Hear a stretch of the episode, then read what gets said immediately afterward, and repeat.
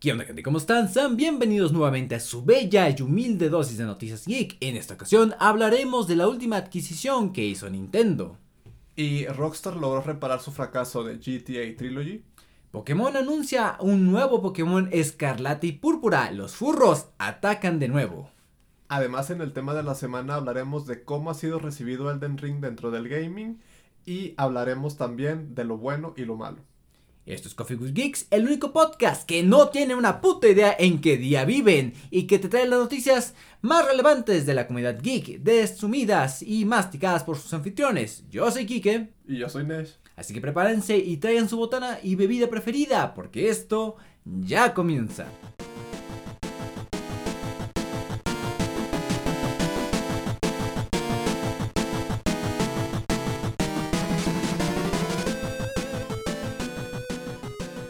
¿Qué pedo, banda? Sean bienvenidos al episodio número 39 del podcast más popular de mi cuadra, Coffee with Geeks, el único podcast que les trae noticias más relevantes del mundo de los videojuegos con sus anfitriones Kiki y Nesh. Y antes de empezar con tanta palabrería, empecemos con las bienvenidas con mi amigo y hermano del alma, Nesh, carnal. ¿Qué ha habido? ¿Recuerdas que ayer te espanté en la calle? Sí, yo estaba asustado porque estoy seguro de que vi unos narcos eh, tenía lanzagranadas, eso no te lo mencioné a ti. Tenía lanzagranadas literal. Sí me lo mencionaste, ah, güey. Estoy investigando y hay un tipo de policía que trabaja sin logotipos ni nada. Según esto, güey, yo no sé cómo está el pedo. Sí, estaba paniqueado, pasando por el trabajo de Quique, y pues en eso que me sale el Quique. Pero mándame, yo reconocí a este güey caminando, un vato alto, cabello largo, y dije, ah, me pero me la acerqué mal pedo. y sí te vi, o sea, vi a alguien de reojo cerca de mí. Y dije, no, pues es una persona X. Y luego ya que se me acerca, güey, ¿esta persona X quién es? Hola, soy yo. Ya. Pero bueno, canal, fuera del espanto, ¿qué tal la quincena? Que se pasó rápido, güey. Yo ni en cuenta de que teníamos que grabar episodio este, este día, güey. Por eso te pregunté ayer que si descansabas hoy. Sí. Yo creo que ni supiste qué pedo con esa pregunta. Dije, no, pues sí, vamos a ver. sí, descansamos. Pues no, o sea, el highlight de la quincena obviamente es Elden Ring. ¿Qué tal, güey? Hasta ahorita así por encimita, ¿qué tal? Cumple. ¿Cumplió? Cumple, cumple, cumple. Perfecto, cumple. ¿Y qué más? Y pues Elden Ring, narcotraficantes en la vía pública. Cosa normal, y... Um, ah, un café de mates que abrieron aquí en Durango. A ver, rapidito, así. Sí, pues este, yo no sé qué pedo con la cultura japonesa, ¿verdad? No sé exactamente qué constituye a un buen café de mates, pero pues estaban vestidas de mates y te llevaban café, así que... O sea, pero no te... ¿cómo, ¿Cómo se dirigían a ti? Normal, o sea, no, no te hablaban en japonés. No, obviamente, pero buen día, señor, o cómo. Pues cuando entras, sí, pero tengo entendido que se supone que tienen que ser serviciales a un nivel un poquito enfermo. Ajá. y pues no, no, no. No, es que no mames. Pero pues estaban vestidas de maids y estaba bonito. Es más que todo la temática, ¿no? Del restaurante, no es como al 100% la experiencia. Sí, sí. O también acaban de empezar, ¿eh? A lo mejor en X tiempo pues le suben más. De que, ¿cómo estamos? Ay, la verga, ¿no? Ay, no, a mí Se supone que se sientan contigo, me dijeron mis amigos o algo así. Se supone que se sientan ahí, o sea. No les pagan lo suficiente. No, claro. no les pagan. No creo, no creo. Porque de repente creo que sí me imagino el tipo de personas que irán y. Sí, mm". ahorita como que está yendo todo tipo de gente por la novedad, pero ya después. Va a ir su. Va a ser de nicho y. Pues sí, sí, sí. Ya sí voy Deberíamos ir ahorita. No tengo lana, güey. Si, si, me, pichas, voy, güey. Eh, ya veremos a qué hora acabamos. Vas. ¿Y luego qué tal? Y están bonitas, están bonitas, la verdad sí están bonitas. Este. Y, y pues ya, eso fue mi quincena. Mates, Elden Ring y.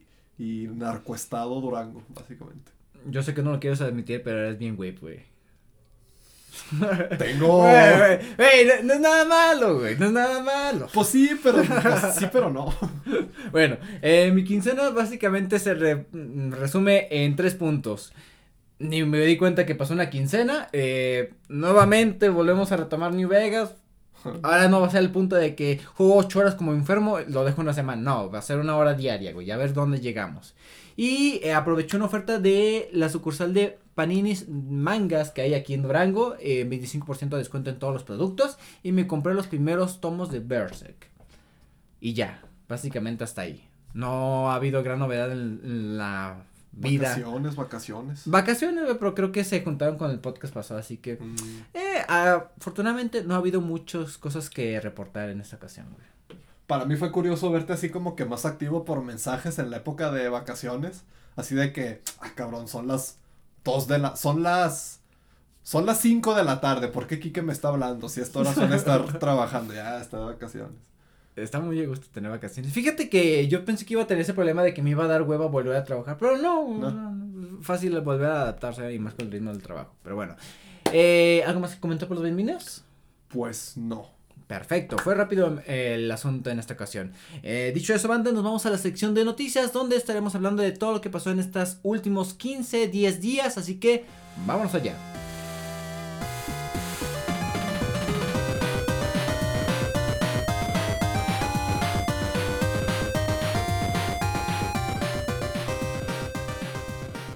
Bueno, banda, ya estamos en la sección de noticias. En esta ocasión estaremos hablándole de unas par de cositas. En esta ocasión, ¿empezó tú o yo, carnal?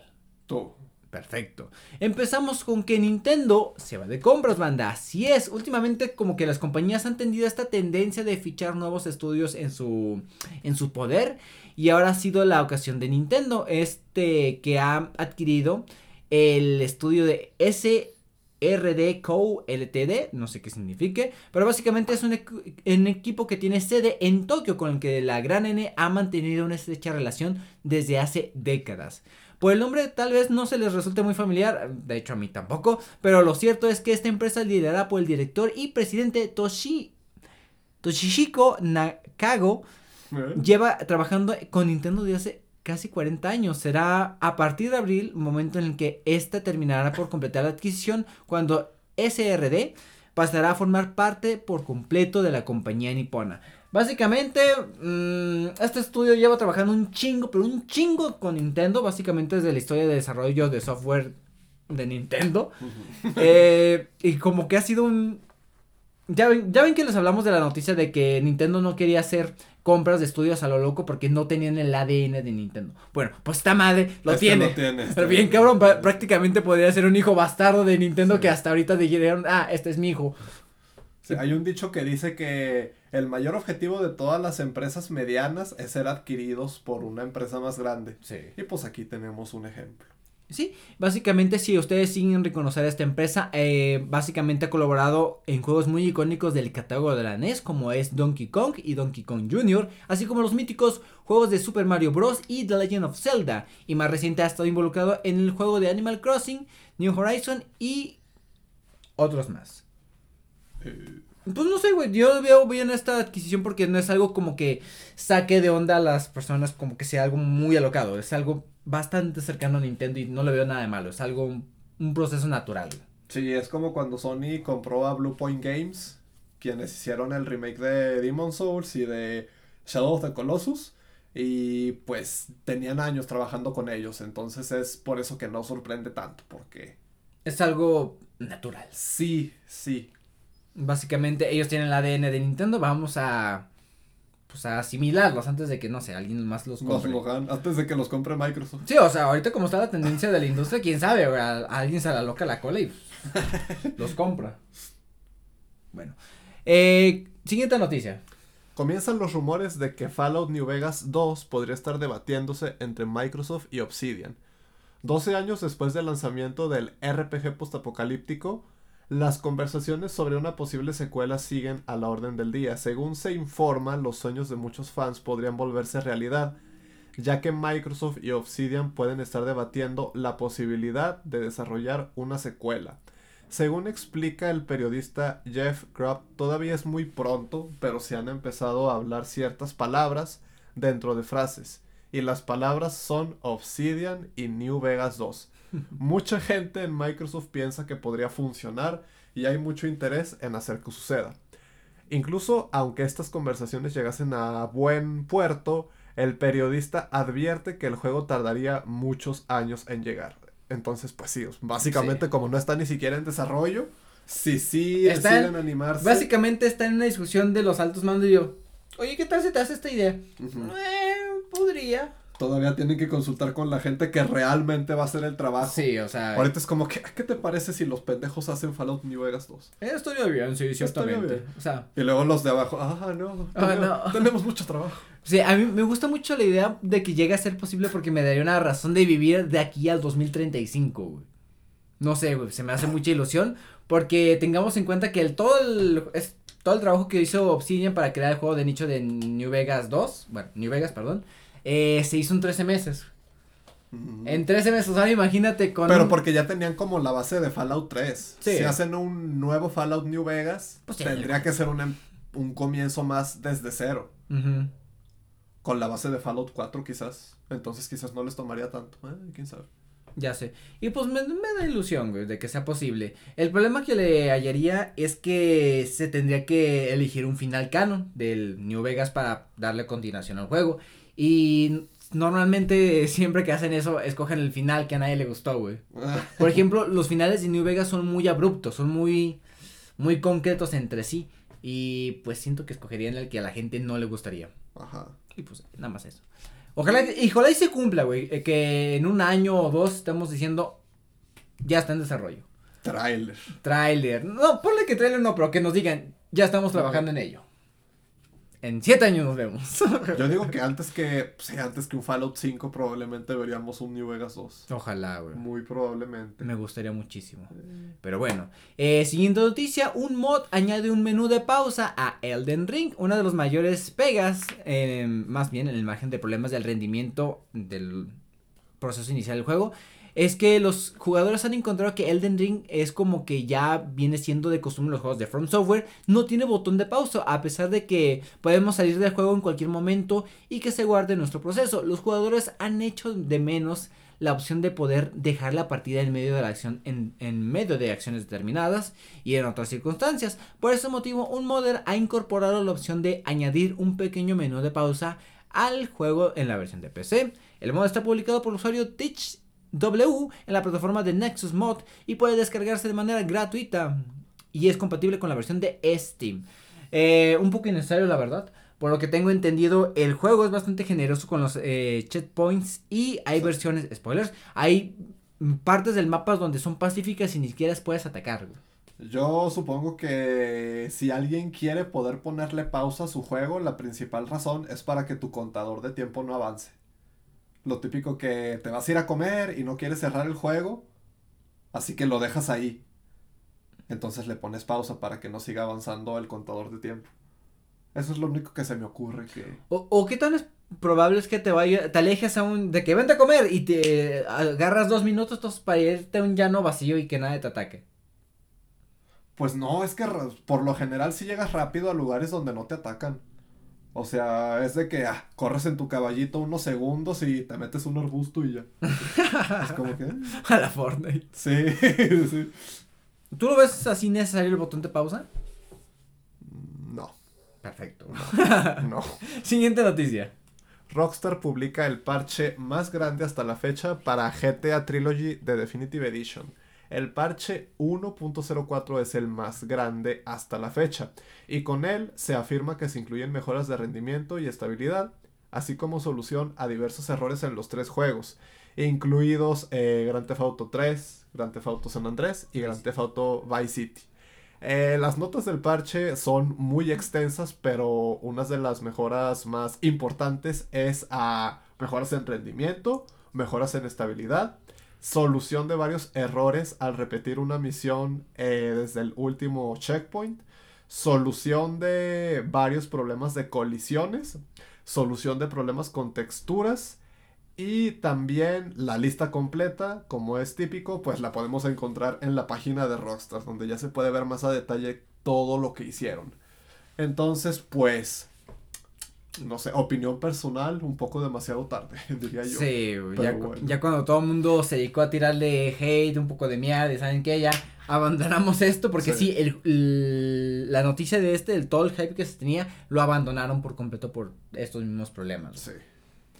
Triste, la verdad, de que Rockstar, una compañía de renombre, pues no le dedique el esfuerzo que debía. Eso ya lo platicamos en su momento, banda, pero... Patanes que son. Bueno, siguiente noticia, banda. Eh, ¿Recuerdan que les habíamos dicho de que no había explotado un conflicto bélico? Pues desgraciadamente en el transcurso del episodio anterior a este explotó un conflicto bélico en Ucrania. Y Rusia, que ha sido un evento muy desafortunado.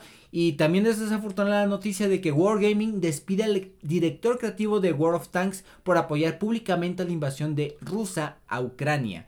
Eh, básicamente despidieron al señor Sergei Burkatovsky, director creativo de World of Tanks, después de que mostrase públicamente su apoyo a la invasión ilegal de Ucrania por parte de Rusia.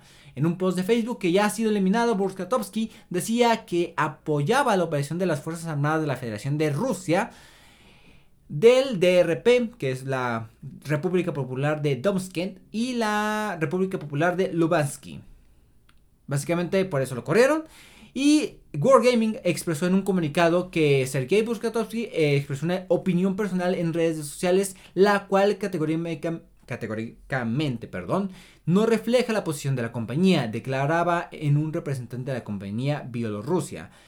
Y ha sido despedido y ya no trabaja más en la compañía. O sea, abiertamente lo despidieron. Sí. Bueno, además de eso, el, el estudio de DIF ha hecho una donación de 30 millones de green gripnas, no sé qué sea eso, alrededor de un millón de dólares.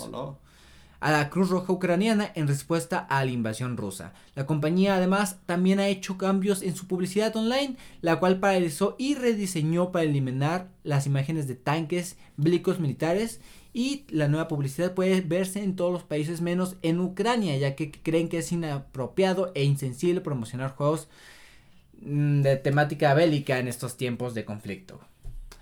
Eh, básicamente, banda, pues el, tristemente este mm, barril de pólvora que tenían en esta parte de Europa, pues terminó estallando y al, al día que estamos grabando esto, el conflicto desgraciadamente sigue. Y pues la manera en que ha respondido el mundo es bloquear a Rusia de todas partes, desde Pornhub, desde la Fórmula 1, desde FIFA, desde varias compañías tecnológicas han bloqueado el acceso a Rusia por una manera de responder a esta forma de atacar a un país externo, al país ruso. Eh, básicamente lo que hemos aprendido en esto, banda, un poquito saliéndonos de nuestro nicho, es que las guerras ya no, como se hacían antes, ya no son compatibles con el mundo actual, porque todos dependemos de todos en algún aspecto. Y pues un país no puede ir por sus huevos y decir, ah, ahora esto es mío, porque el mundo se dice, ah, bueno, pues hazle como tú quieras, pendejo, porque ya te, todo el mundo te hizo fuchi. Y sí, en Coffee Witix condenamos los actos bélicos que se pueden hacer en cualquier país, porque está de la verga, banda. Sí, tristemente en México como que mostramos la misma número de fallecidos en una semana que en un país sin guerra. Ah, sí, güey, esa cifra qué pedo. Sí, está un poquito grave ese asunto.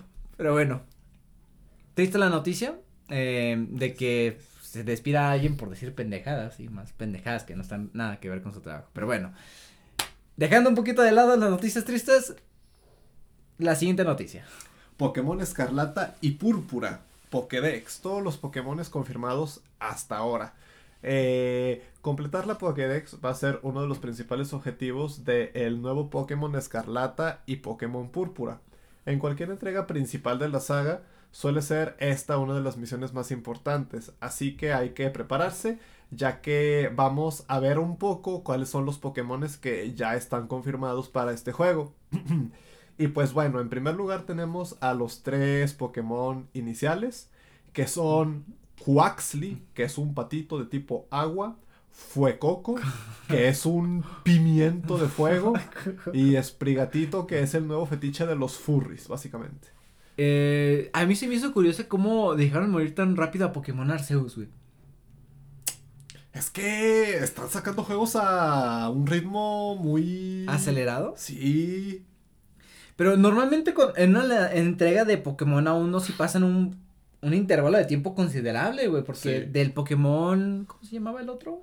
El capa y ah, escudo. no, el espada y escudo. Espada y escudo. ¿Pasaron qué? ¿Dos años? ¿Un año? Creo que un año, poquito más. O sea, entre capa y escudo y Arceus, según yo. Sí, sí, fueron menos de dos años. Y ahora, después de un mes de lanzamiento de Arceus, que tampoco fue tan bien recibido por alguna parte de la comunidad de Pokémon, ya, la nueva entrega directa de la franquicia, que está ambientada en España, dato curioso. Mm. Y pues sí, nada más que decir, banda, el Pokédex de los, que de este nuevo Pokémon Escarlata y Púrpura, se pueden ver eh, Pokémones de la tercera, cuarta generación, entre algunos de la primera generación, entre ellos pues, Pikachu de toda la vida. Y otros más, pero los principales son estos que ya mencionamos. Un gato, un cocodrilo y un pato. Mi favorito, el pato. El mío también. Está muy bonito. A mí se me hizo muy curioso cómo escogieron al pato y al pimiento para los dibujos cute y pues los furries agarraron al gatito, güey. No creo que los furries tengan así como que demasiados límites. Yo creo que el pimiento y el pato no se van a salvar. No, pero como que fue más sencillo de agarrar al gato. Sí, sí, el gato fue como que ok. De hecho, ya hicieron así como versiones más humanas, por así decirlo, humanoides. Y pues no se ve mal. O sea, fuera del mm. aspecto del 34, o sea, con un aspecto se, pues, se ve bien, güey. Sería como el avatar que verías de algún VTuber, güey. Lo que pasa es que la gente ya está muy quemada de Pokémon y pues. Sí, ven. Con, con, es raro, es, es difícil satisfacerlos. Sí.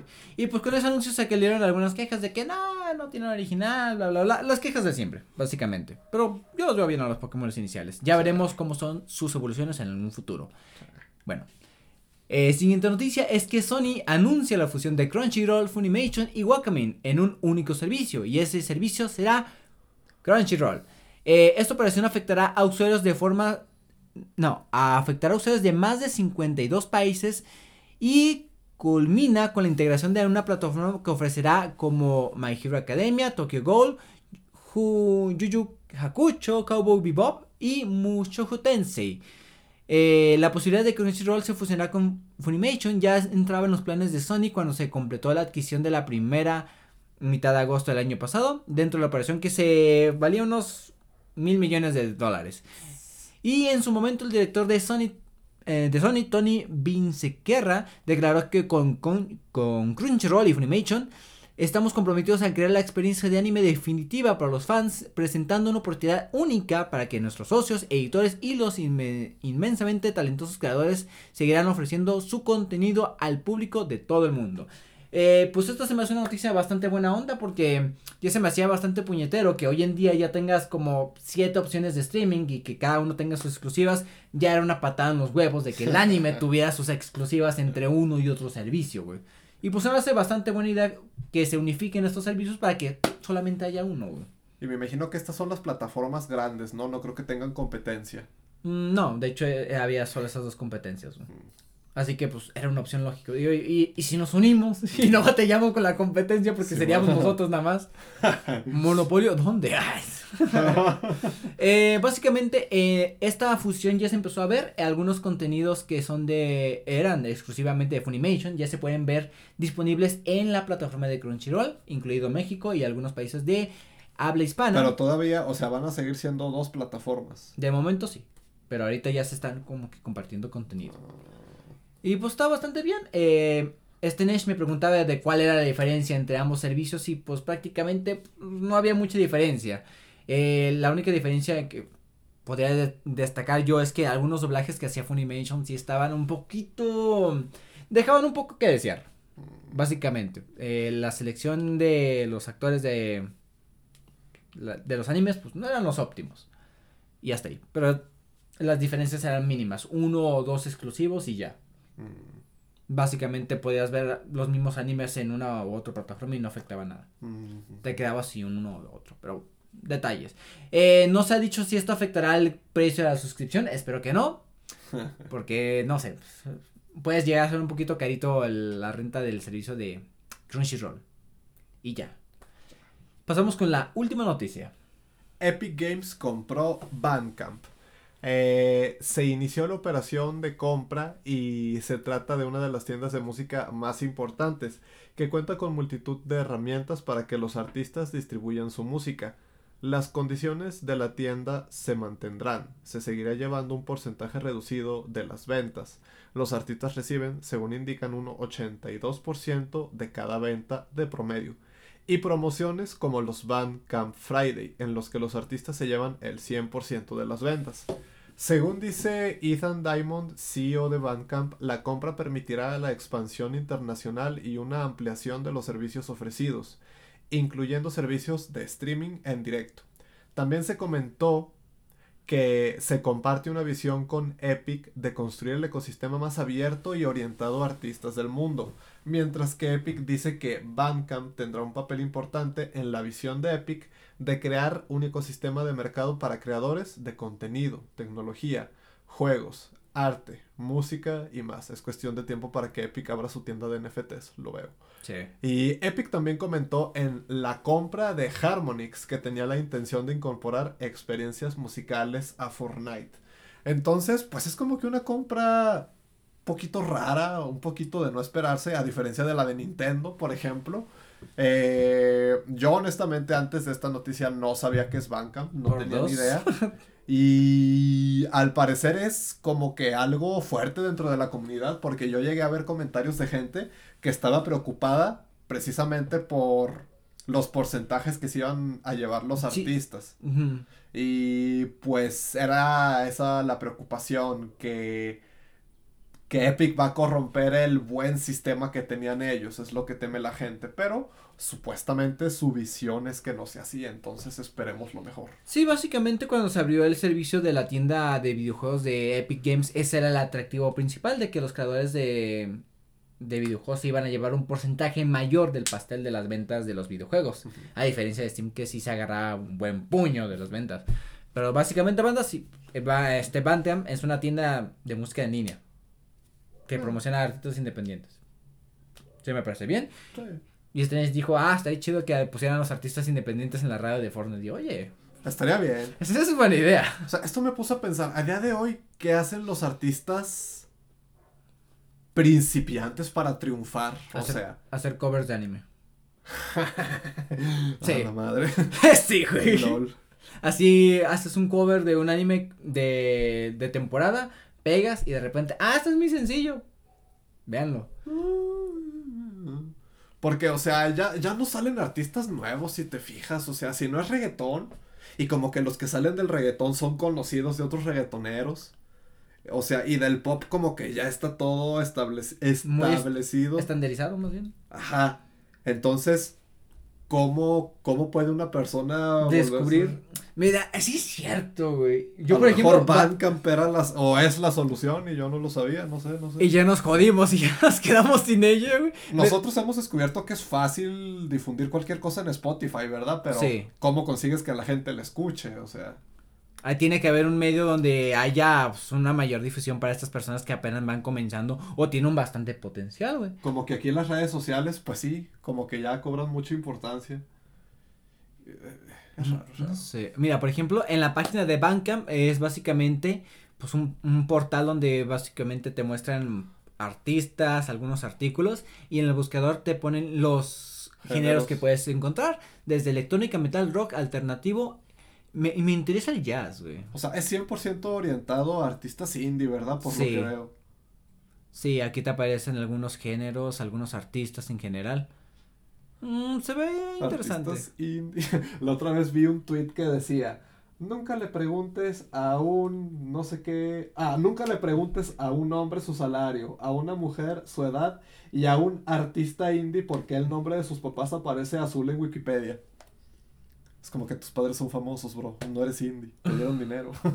Ah, eso le pasó a Billie Eilish. ah, sí. Sí, porque no, es que salió de la nada, pero no, no muchos dicen de que su hermano está bien metido en la industria musical y pues como, o sea, la señorita tiene un chingo de talento, sí, Sí. pero le facilitaron algunos Sí, pasos. sí, sí, o sea, esa etiqueta de artista indie, o sea, como que a veces hay que dejarla atrás. Sí, No porque seas indie significa que.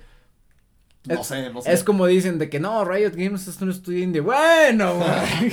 Así que digas que, uff, No, muy indie no, güey.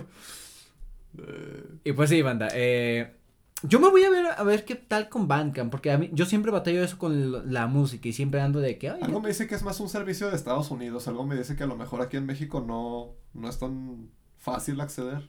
Como que vas a necesitar un VPN o algo así, yo me imagino. sí, sí, co- voy a preguntarle a gente joven, güey, ¿cómo descubres música, güey? En TikTok, supongo.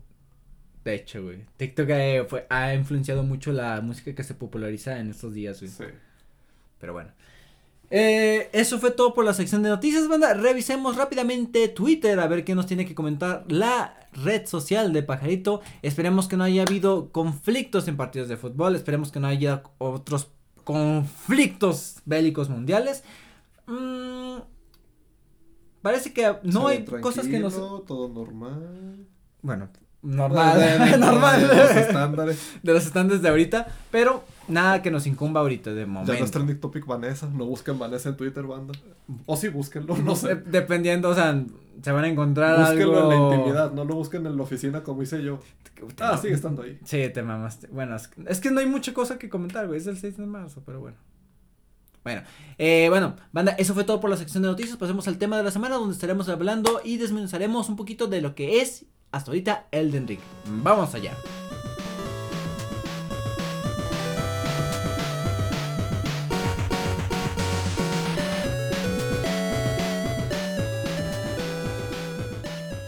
Bueno, banda, ya estamos en la sección de El tema de la semana y como podrán haber visto en el título en esta ocasión, estaremos hablando de desmenuzando Elden Ring, banda. Básicamente, pues Elden Ring ya lleva cerca de 15 días de que ha salido al mercado oficialmente. Eh, la última entrega del estudio de Front Software ya salió y pues ahorita vamos a hablar un poquito de ello. Eh, el lanzamiento de este juego ha traído... Pues, polémica. Polémica, las de siempre. Eh, de, las polémicas de dificultad entre diseño y otras cosas, pero ahorita les vamos a hablar de lo que has, cómo ha recibido la comunidad este último juego de Front Software. Empezaremos con la opinión de un jugador que lo ha dedicado unas 25 horas al juego hasta ahorita, que es Nesh. Sí. Eh, pues, ok. Obviamente he jugado una fracción del juego. Que es, eh. que podría considerarse pequeña. Sí, yo diría que así como que en el flujo normal de un jugador que no se va a completar todo, quizás lo que yo he jugado es una décima parte, pero no, quizás una octava, séptima parte. Madre. Sí, pero el punto es que ah, pues no, es que no sé ni siquiera cómo empezar a describir. pregúntame cosas, como que no sé ni, ni por dónde empezar. Empecemos desde el punto de que mucha gente, la principal queja que se veía era el reciclaje de otras franquicias. ¿Cómo argumentarías con este punto, güey? Ok, y, y, sí es bueno empezar con eso. Es bueno empezar con el hecho de que esto es Dark Souls 4, básicamente. Y... ¿Eso es malo? Mm, no, si sabes lo que vas a conseguir. Ajá. Este esto es Dark Souls mundo libre y es algo que ya se sabe desde hace tiempo, básicamente desde que salió el primer tráiler de gameplay del juego. Entonces, eh, hay mucha gente que está muy emocionada y muy encantada con el juego como yo, pero es gente que es fan de la saga Souls. Entonces, hay otra gente que está como que muy choqueada con el éxito del juego porque ellos lo ven y lo ven como Big Dark Souls. Ese es el término que se está usando, Big Dark Souls. Entonces, para esas personas se les hace raro todo el éxito que está teniendo el juego. Pero, pues hay que tomar en cuenta que es parte de una saga. Y si lo, y si lo ves como lo que es, que es la culminación de todo lo que han aprendido a lo largo de la saga, entonces ese juego es, es una maravilla. Entonces, bueno, eso como que en el primer punto. Hay que saber que Elden Ring es Dark Souls 4. Mm, no es como para esperarse una franquicia nueva, porque no lo es. Básicamente es Técnicamente Dark sí una lo nueva es. temática. Legalmente supongo que es una nueva franquicia, pero espiritualmente es Dark Souls. Espiritualmente es Dark Souls, sí, sí, sí. Y por ejemplo, esta parte que muchas personas comentaban de que es muy largo a comparación de muchos juegos. Se ha sabido que desde algunos en algunas semanas salió la noticia de que Dying Light 2 iba a tardarse 500 horas en recorrer todo el... completarlo así en el juego. Y ahora muchas personas están diciendo, no, es que son los hipócritas porque Elden Ring se completa la campaña principal alrededor de 100 horas, porque nadie dice lo contrario a ello.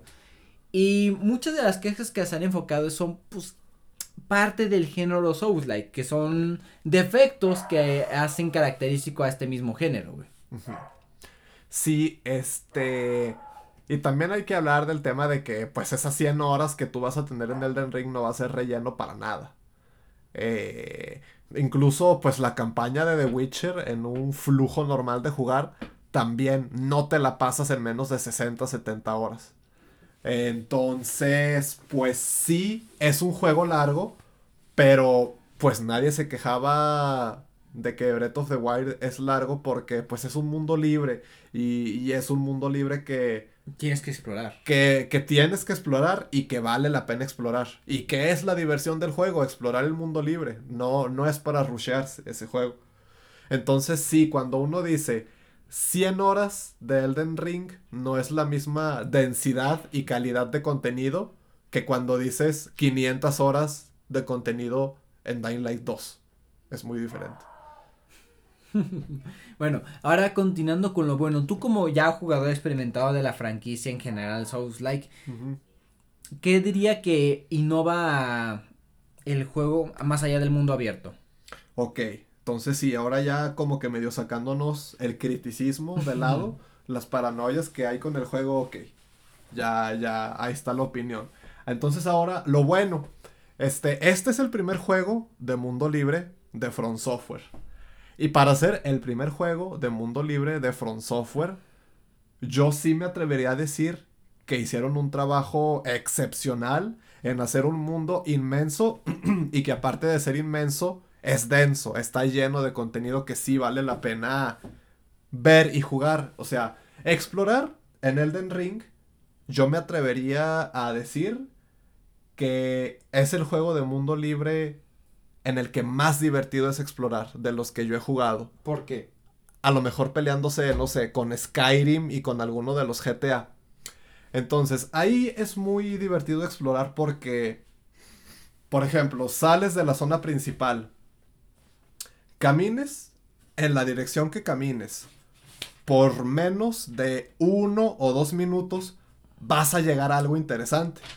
Y con algo interesante no me refiero a cosas que te encuentras en otros juegos de mundo libre como que, ay, aquí hay una misión, ay, aquí hay un coleccionable, ay, aquí hay una atalaya. No, o sea, con que te encuentras cosas interesantes me refiero a que te encuentras a un NPC que a lo mejor te cuenta algo, te cuenta algo sobre a dónde ir, o te encuentras una dungeon, literal, una dungeon que está por encima del suelo, o te encuentras la entrada a una cueva, que es una dungeon subterránea, o te encuentras un boss de campo, como es el dragón que vimos en los trailers de antes de que saliera el juego, o te encuentras a un puto mausoleo andante. No sé si los has visto tú, los mausoleos andantes. También diabólico. Ajá, o te encuentras, aparte de los boss de campo, que son jefes que te encuentras ahí caminando, hay unas cosas que son las prisiones, que te acercas y pues el jefe no está ahí, pero ya interactúas con ellas y se cierra como que un círculo muy grande alrededor de esa prisión y ahí peleas con otro boss. Eh, esa es una.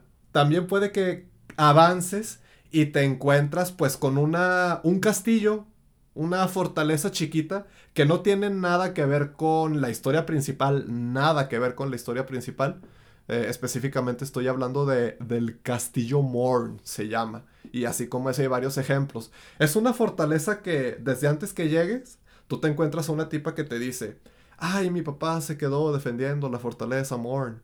Eh, si lo ves, dale esta carta de mi parte. Eso no tiene nada que ver con la historia principal. Pero Entonces, si tú vas a la fortaleza Morn, ahí te la encuentras. Ajá, y en el momento en el que te da la carta, tú ni siquiera sabes dónde está el castillo Morn.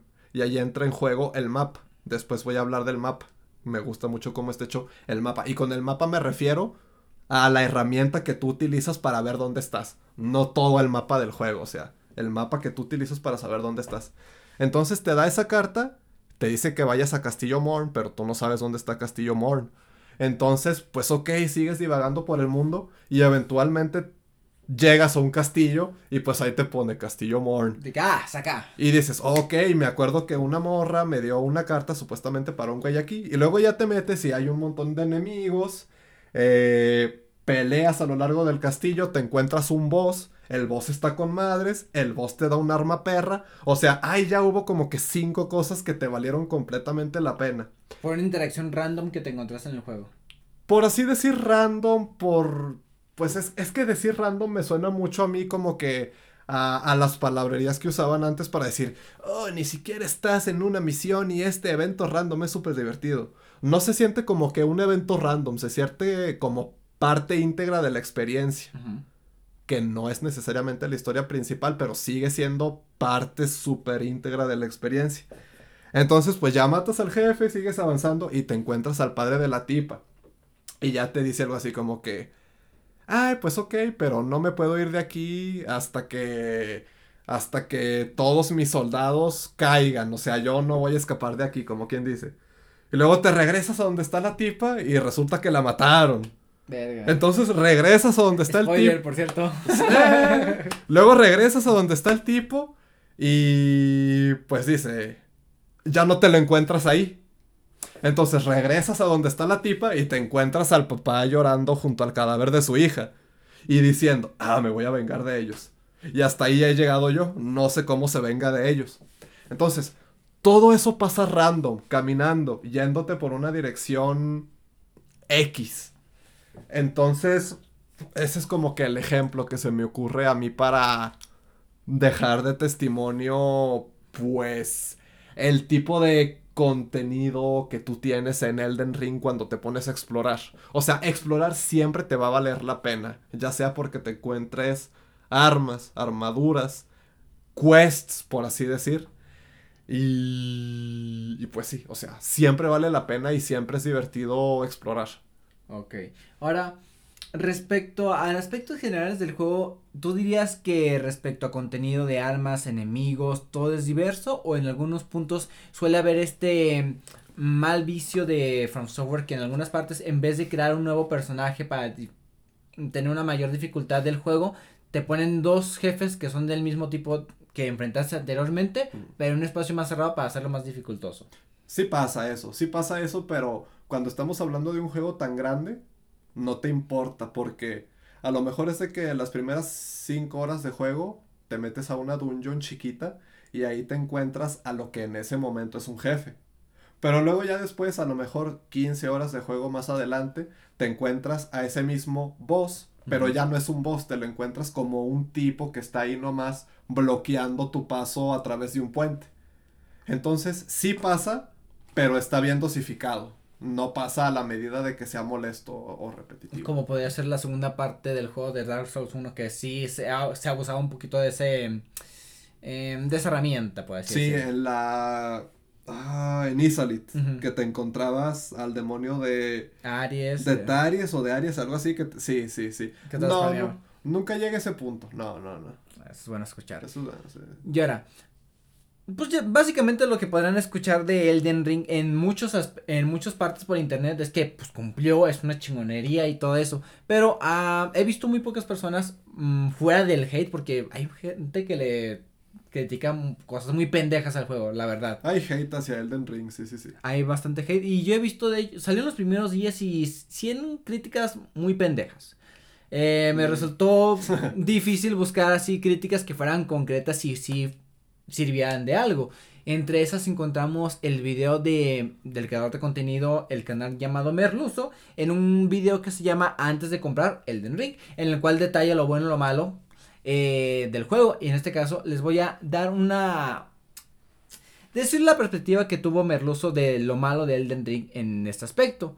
Que básicamente en, en términos muy amplios, eh, podría decirse que el juego es muy vago en la mayoría de los aspectos del juego. Desde el menú, que podría ser muy complicado de entender para personas que están recién ingresadas al, al género Souls, like que habría términos que no podrían entender. Por ejemplo, la plomada, güey. Ah, ¿cómo se llama? Se llama diferente, se llama... Sí, algo así, plomada, plomura, plomesa, no sé. Che, palabra que no has escuchado nunca en tu vida. Y que, por ejemplo, que alguna persona que tuviera la idea de que es un juego de mundo abierto que te pone puntos de mira, misiones, eh, que una lista de misiones que tú puedes No, eso seguir. es lo mejor del juego. Es que te digo, hay muchas personas que ya están acostumbradas a estos mundos abiertos donde te lo dicen todo. Y vi imágenes donde cómo adaptarían la interfaz de Elden Ring. Pero como que de forma exagerada, ¿no? Sí, como los juegos. Salta aquí, misión aquí, misión Como un Far Cry, güey. Así tienes la pantalla atascada de. De pantallitas, pues. Y a mí eso me agobia mucho. Los juegos así a mí me. la interfaz de Elden Ring es muy limpia en general. Sí, sí, o sea. Creo que ni siquiera tiene brújula, ¿o sí? Tiene brújula, ah, este. Pero se nota que era prioridad que la pantalla estuviera lo más despejada posible, a pesar de ser un juego de mundo libre. Se nota que era prioridad.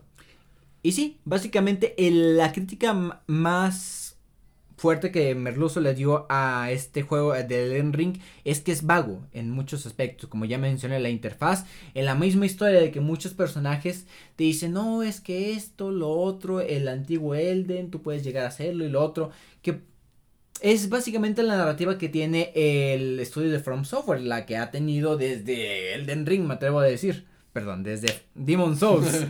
Ay, el paso del tiempo.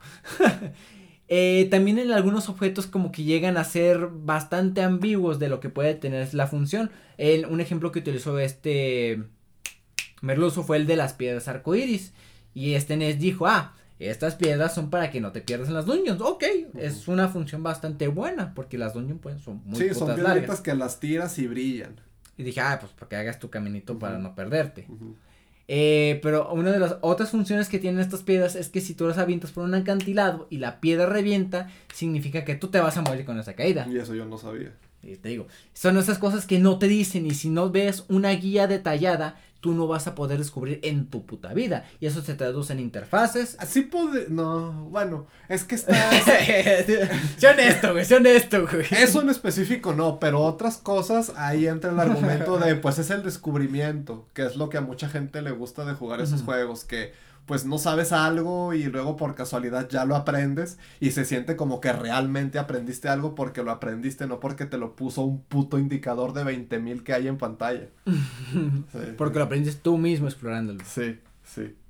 Y sí, es lo que podría ser lo malo del juego, que podría ser eh, muy agresivo en esas formas, muy muy raro para personas que no están acostumbradas. Es que es lo mismo de antes, este, nomás que ahora vino a pisar el terreno de mundo libre la gente en el terreno de mundo libre ya está muy acostumbrada a ciertas cosas y Front Software viene a hacer las cosas a su manera. Y es el mismo argumento de antes en el que, pues lo mismo que, aunque es un juego lineal, en Demon Souls pues no te dicen a dónde ir, no te dicen nada.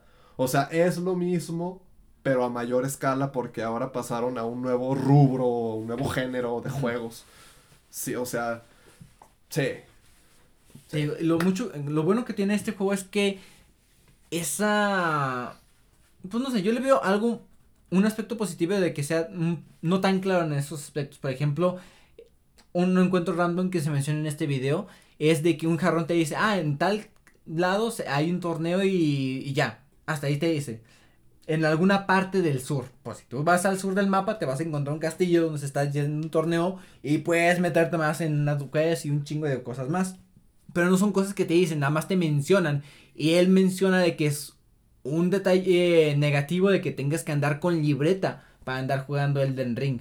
Para tener en cuenta estas cosas porque tú no te vas a dar cuenta si de repente un NPC que tú estabas que tú iniciaste tu quest sin darte cuenta y de repente aparece muerto porque tú no tú no sabes si hiciste bien o mal para acabar su quest o si era un final este es su final bueno o es el final malo del de este NPC y es la ambigüedad de los juegos de From Software, que es los que los hace característicos. Sí.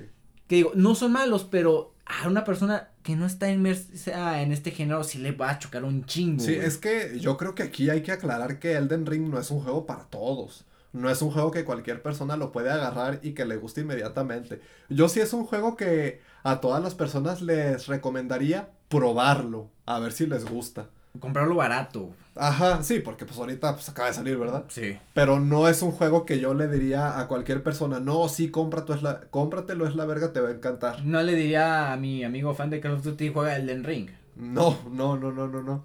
Entonces sería así como que, oh, Elden Ring está en oferta. Ah, pues pruébalo, a lo mejor te gusta. Pero sí, no, no es un juego súper fácil de recomendar. No, no, no. Pues básicamente está en este mundito de nicho que son los fanáticos de los Souls, que pues tiene, y se le criticó mucho al juego es esas cosas, güey. Básicamente eso, la ambigüedad, los problemas de rendimiento que tiene el juego y pues son cosas que la gente ya está acostumbrada, güey. Que hasta cierto punto disfruta, güey, que es la experiencia del juego. Es que el juego va a ser goti y a la gente le arde la cola. Sí. La neta, la neta, El juego va a ser goti y a la gente le arde la cola.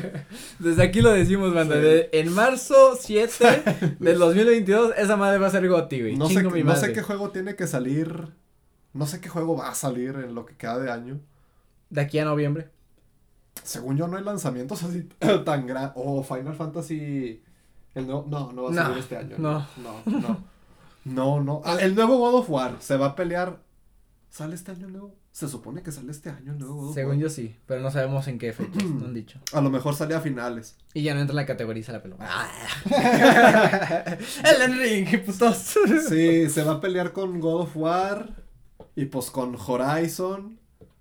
Ay, que también dejaron morir a Horizon porque sale en el ring. Sí, como le pasó antes con Breath of the Wild. Pobrecillo, güey. O sea, tuvo su atención, güey. Y ahorita que después de 15 días este sigue hablando de Elden Ring, ya es un logro hoy en día, güey.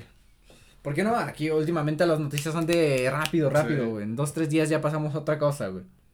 Que no me gusta mucho esa cosa, pero bueno. Eh. Eh, ¿Algo más que comentar, carnal? Este, el mapa. Iba a hablar del mapa.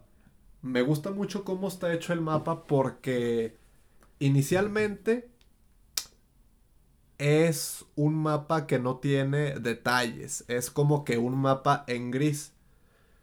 Pero tú rápidamente siempre te encuentras en las zonas como que un tipo pilar al que llegas y ya te muestran con detalle otros detalles del mapa. Y con esto me refiero a que, ah, ok, ya alcanzas a ver muy bien, simplemente viendo el mapa que aquí hay una edificación X, aquí hay un castillo, aquí simplemente hay sendero, aquí hay bosque. Entonces, usando el mapa, eh, es muy fácil decir, ok, en esta zona se ve que hay algo, aquí se ve que hay algo. Pongo un punto y me dirijo ahí y, oh, encontré algo, en efecto. Y luego también el juego te da muchas herramientas para mantener noción de qué cosas te estás encontrando porque puedes dejar eh, tipo waypoints, no tanto para ir a un lugar, sino como para marcarlo. Te dan como 10 plantillas de iconos diferentes. Puedes ponerle de que, ah, aquí le pongo un iconito de un cofre, o un iconito de un enemigo, o un iconito de una persona. Y así con eso te dan opciones. Para que tú tengas una noción de lo que estás haciendo y lo que quieres lograr. Sí, para que digas, ah, pues aquí me encontré a una dungeon que ahorita no me quiero meter porque se ve que me van a matar, pero ahí la deja marcado para regresar después. Y, por eso me gusta mucho el mapa del Den Ring, porque te facilita mucho el abrirlo y decir, ok, aquí se ve que hay algo interesante, voy a ir ahí. Está chido eso. Sí. Sí. bueno, eh, conclusión de Elden Ring. Eh, hasta ahorita, ¿dónde lo has jugado? Hasta ahorita, pues es la evolución perfecta que se merecía Dark Souls. Eh, eh, un Dark Souls 4 con la misma fórmula que, que, había tenido Dark Souls 3, 2 y 1, ya hubiera cansado. Pero este salto que dieron al mundo libre lo hicieron de forma excepcional y siendo completamente leales a la esencia de la franquicia. ¿Has encontrado un easter un detallito que te digas, ah, no mames, que no hayas visto en algún otro lugar? Porque hasta ahorita no han salido videos de ese tipo, güey. Pero como qué? De que, ah, este detallito haciendo referencia a tal cosa, de otra saga, de otro. Así de que referencias, pues no, o sea, está, está el tipo ese que tiene la armadura que se parece a la de Gots y que tiene una máscara de lobo. Ese vato ya me lo encontré, pero pues ya sabía que existía porque sale en los trailers. Sale Patches. No sé si para alguien eso es spoiler, pero sale Patches, sale el típico pelón que te tiende trampas. ¿Y si te vuelve a tender trampa? Sí. sí. Desgraciado. Y de nuevo, el juego te recompensa si le perdonas la vida, como ha sido siempre. Ah, muere. Pito. Me aguanté las ganas de matarlo. ¿Neta? ¿Qué te dio? Eh, es que te vende cosas. Ah. Te vende cosas y a veces lo que vende sí está bueno. Sí. Ah, el viejo Pachi es una Eh. molestia en los huevos. Pero bueno, eh, conclusión, banda, el Ring está bueno, 10 de 10. Mm, un 9.5, podría decir. Sí, sí, sí. 9, 9.5. Sí, sí, sí. ¿Tú verías la posibilidad de tener una libreta al lado de tu control de Play 4 para jugar Elden Ring? No. ¿No crees que sea necesario? Mm, puede llegar a ser útil, pero necesario no. De repente, eh, es total. Es, es que se va a tardar. Pero es que lo mismo aplica a Dark Souls. Sí. O sea, no es Se cosa va, exclusiva. se va a tardar un año en que salgan guías detalladas de lo que tienes que hacer sí, para sí. voces, detalles, eh, las misiones completas de los NPCs, alternativas. Y eso para el juego, güey. Para el lore va a ser otra cosa. Porque años y años, o sea, supuestamente a día de hoy siguen encontrando cosas de Dark Souls 3 que no se sabían. Entonces, pues sí, lo mismo va a ser acá. Y, y yo me pregunto si esto va a ser franquicia, si va a haber Elden Ring 2. Yo creo que sí. Pero estará complicado, güey, porque innovar. Uy, tener que me ir mejorando los mapas y todo eso y Sí, o sea, diseñarlos. güey. Es que ya, ya no me imagino que sigue. Después de esto, ¿qué, qué más pueden hacer? O sea, ya, ya no sé. From Software cierra. de hecho, dijeron que con el aumento, con las buenas ventas, le van a aumentar el salario de sus empleados. Eh, Eso es bueno. Eso es bueno. Bastante buenos para ellos. y bueno, banda, con eso concluimos el tema de la semana. Eh, el ring está muy vergas. Si les gusta el género Souls-like, dense un cachito. Y si no tienen curiosidad, espérense que esté barato. Porque Sí, sí da mucho coraje comprar un juego que no te gusta y pues está caro como la chingada. sí. Bueno, dicho eso, nos vamos a la sección final de este podcast, La Cueva, donde nos despedimos y damos recomendaciones para los días venideros. Vámonos allá.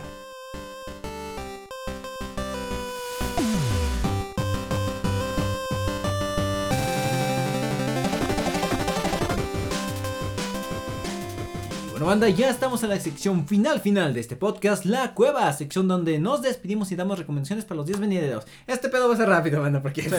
no tuvimos tiempo para Sí. ver o hacer muchas cosas. En mi caso, yo recomiendo la serie que fue eh, añadida recientemente a Crunchyroll. Kaguya-sama Love is War, este anime donde básicamente la premisa es donde dos genios se aman, pero son muy orgullosos para declarar su amor, porque según ellos dicen que el amor es una guerra y pierde el que se declara y va a ser el sumiso en la relación. Así que eh, las dos temporadas del anime son empuja y jala de constantemente de quién haciendo tácticas uno al otro para que se declaren el amor y así. Bastante jocoso, eh, llega a ser bastante cómico y la segunda temporada es especialmente buena. Eh, tiene disponible doblaje latino, así que si ustedes son de las personas que no les gusta ver doblaje en japonés, porque son... Hay personas curiosas de que les gusta el anime, pero no en japonés, yo. "O- ok. Eh, tienen la posibilidad de verlo en español latino. Está bastante bueno el, el doblaje, me gustó bastante. eh, los actores bien escogidos, buena actuación y buena dirección del doblaje. Bien adaptado. No tiene esos problemas que tiene algunos doblajes del anime, como que ah, algunas cosas del japonés al- no se traducen bien al- en el doblaje. Oh. Bastante bonito, bastante ameno. En un, nos- en un día terminan una temporada. Ah, ¿en serio? Sí, es, es anime cortito, dos episodios cada temporada. ¿Y cuántas temporadas son? Dos. Bastante ameno. Eh, lo pueden ver con comerciales en Crunchyroll o pueden contratar la versión premium para verlo de corrido. Está chido ver anime en HD. Y ya, esa es mi recomendación. Y pues bueno, como ya habrán intuido, la mayoría de mi tiempo de entretenimiento ha sido consumido por Elden Ring y ya hablamos mucho de Elden Ring. Así que hoy me veo forzado a recomendarles pizza. Este, específicamente. Pero qué clase de pizza. No cualquier pizza, es la pizza 3 Meat familiar de Little Caesars. El otro día fui a casa de un amigo eh, y nos pedimos una pizza de estas y está muy buena. Tiene mucha carne, mucho queso y no sé qué más quieren en una pizza. Así que sí, espacio no patrocinado. Patrocínanos, Little Caesar. Me meteré en pedos por eso. Pero está muy. eh, a mí me gusta mucho la pizza de Little Caesar, güey. Sí. Tiene un sabor muy característico, güey. Sí, así como que tostadito, no sé. Fíjate, estoy viendo la lista de lo que actualizaron a. Lo que pasó de Funimation, de, sí, de Funimation a Crunchyroll y sí está extendidón. Eh, Pero bueno, muchas cosas son muy para, muy, no sé, muy del nicho de anime que ya no son compatibles para mí, güey. Que me hubieran encantado a los 14 años, pero ya no, güey, como que ya ahorita digo, ay, no, eh, no, no, joven. Pero bueno, eh, ¿algo más que recomendar, canal? mm, ¿Cómo se llama la cosa antifog que tienes tú? Ah, el, pues sí, es, espérenme. Es un antiempañantes para lentes del que Kike me compartió un poco el otro día. Y no les miento, el efecto duró tres putos días. Y no manchen, es un game changer total para la gente que tiene que usar lentes y cubrebocas a la vez, porque es una molestia. Confirmo, banda. Eh, Sí. Se llama Antifog Kit eh, de la marca 6 Z E I Z Z. Güey, Son eses, son eses. Eh, básicamente es un liquidito que vienen con una microfibra que son de bastante buena calidad. Está un poquito carito. El este paquete lo encontré en Amazon por un precio de 234 pesos Vale la pena, mexicanos. vale la pena. Vale la pena totalmente.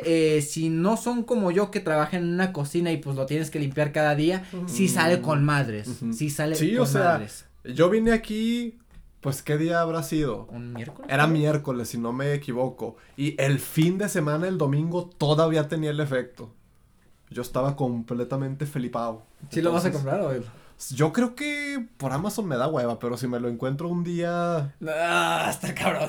tienes que ir a ópticas muy especializadas y te suben un poquito el precio. Ah, maldita sea. Pero está muy bueno, banda. También es- venden la opción de un paquete que te vienen con toallitas húmedas con este Húmedas. líquido. Pero no sé, como que no es tan eco- eco-friendly esa opción o no, no, yo no la siento tan óptima. Sí, pues haces más tiradero. Sí. Y pues no sé, esto me dura a mí. Como yo no tengo que andar limpiando los lentes todos los días en el trabajo porque me los lleno de grasa, Sí. no es tan conveniente para mí. Porque pues No te dura tanto. no, te- no me dura tanto. Pero sí. Eh, si ustedes son de cubrebocas y lentes, esto es uno- un buen parote, güey. Sí, sí, sí. Yo- es horrible eso de tener que Yo tenía ese problema de que voy tratando el trabajo y, no- eh, me quedo ciego. Mm, sí, sí, de sí. repente, ah, puedo ver. Y estaba con madre. ¿Algo más? Mm, no. Perfecto. ¿Pensamiento final? Ah, Elden Ring va a ser Goti. Quiero ir a un main café. Ah. Ah. Gracias por eh, escucharnos de principio a fin. Si les gusta el contenido, comparten con esas personas que les gustan los podcasts o los videojuegos o simplemente les gusta escuchar algo mientras que manejan camino al trabajo. Ahora sí, dicho eso, y sin nada más que decir, banda, nosotros nos vamos.